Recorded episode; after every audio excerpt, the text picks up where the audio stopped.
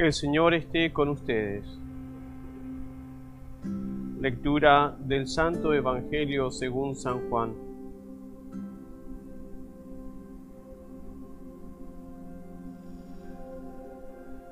En aquel tiempo dijo Jesús a sus discípulos,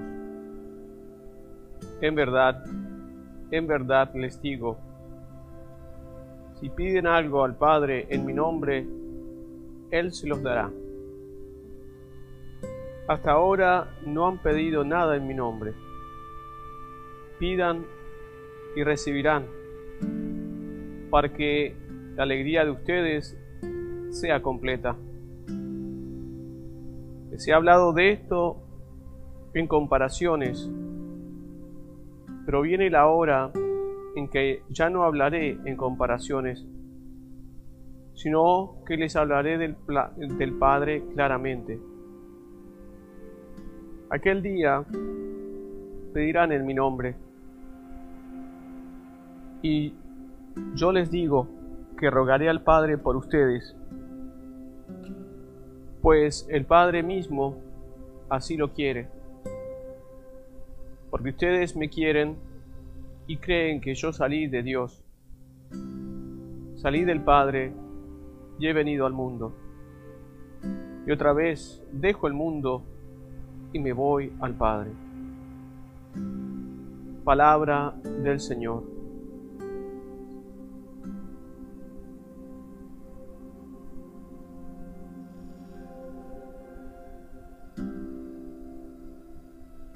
Todos estos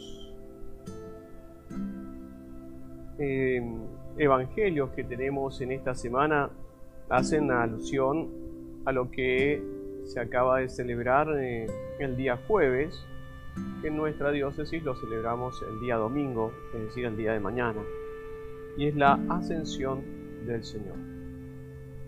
El Señor ha ascendido a los cielos. Y si hay algo que muchas veces lo tenemos en claro y sabemos que es un gran y magnífico evento el hecho de la ascensión del Señor, muchas veces no nos termina de cuajar todo eso. Es decir, eh, vemos con mayor eh, fuerza muchas veces la resurrección, donde Él justamente muestra el poder sobre las tinieblas y sobre la muerte. Pero la conclusión final, el acto grandioso al cual estamos llamados, es a ascender.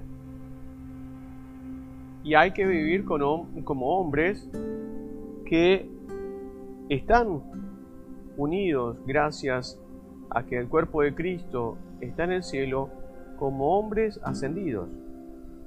Es decir, ya no podemos poner nuestros ojos en la tierra o en las cosas de la tierra. Ciertamente tenemos que saber administrar las cosas de la tierra, pero con un fin específico, que es el cielo. Por lo tanto, el trabajar, el movernos, el hablar, todo tiene que ser acorde al comportamiento de lo que buscamos que es ascender al cielo. Y eso debe ser nuestra motivación. Y por ello no podemos vivir con un espíritu rastrero que esté dedicado solo y exclusivamente a las cosas de la tierra. ¿De qué le sirve al hombre ganar todo el mundo si pierde su alma? Por eso es importante ver ese comportamiento que tuvo San Isidro Labrador. Es decir, él se santificó por el trabajo. Pero sin embargo, San Isidro Labrador, una de las cosas que más hacía en su trabajo era rezar. Y ese rezar no era simplemente llenar su boca de oraciones, sino era llenar su mente de la presencia de Dios. Y eso lo hacía diferente, porque seguía haciendo toda su labor, que ciertamente era una labor más agrícola. Él tenía que arar todo ese campo, pero era tanto la vida mística, la vida ascendida que él tenía, que hasta los mismos ángeles se ponían al servicio de él para que él pudiera estar en la contemplación de Dios. Y esa acción llevó a que él siempre fuera un hombre gentil, un hombre generoso con su tiempo, porque aún los otros agrícolas venían a hablar con él de las cosas de Dios.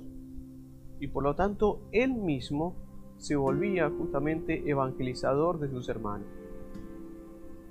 Ah, hay una cosa que muchas veces nos sucede y es que tenemos una especie de doble vida. Tenemos la vida de la iglesia, rezamos, somos devotos, nos confesamos, recibimos la comunión, pero en cuanto entramos al ámbito laboral muchas veces tenemos otra clase de comportamiento, otra clase de lenguaje, otra clase de amistades, donde hasta uno se prende en los chistes o en la forma de hablar, porque eso nos hace sentir que somos de ellos. San Isidro Labrador hacía lo opuesto, porque hacía que los que llegaban a él se volvían como él. Ese es el acto que tiene que hacer todo hombre cuando evangeliza su medio ambiente. ¿Cómo hacer? Elevar las cosas porque uno está ascendido. Uno a través de el cuerpo de Cristo está en presencia del Padre las 24 horas y los 7 días de la semana. No podemos tener un espíritu rastrero. Estamos llamados a ser hombres de honor. Por lo tanto, hay que empezar a establecer todas estas resoluciones donde vivamos con el Señor todo el tiempo. Posiblemente no podamos estar todo el tiempo dentro de la iglesia porque no somos monjes. O no están ustedes llamados a ser monjes. Pero sí están llamados a ser santos. Por eso hay que dejar esa clase de doble vida o doble faceta y justamente dar a Dios lo que es de Dios y a los hombres lo que es de los hombres, pero siempre pensando que lo tenemos que hacer con un espíritu ascendido.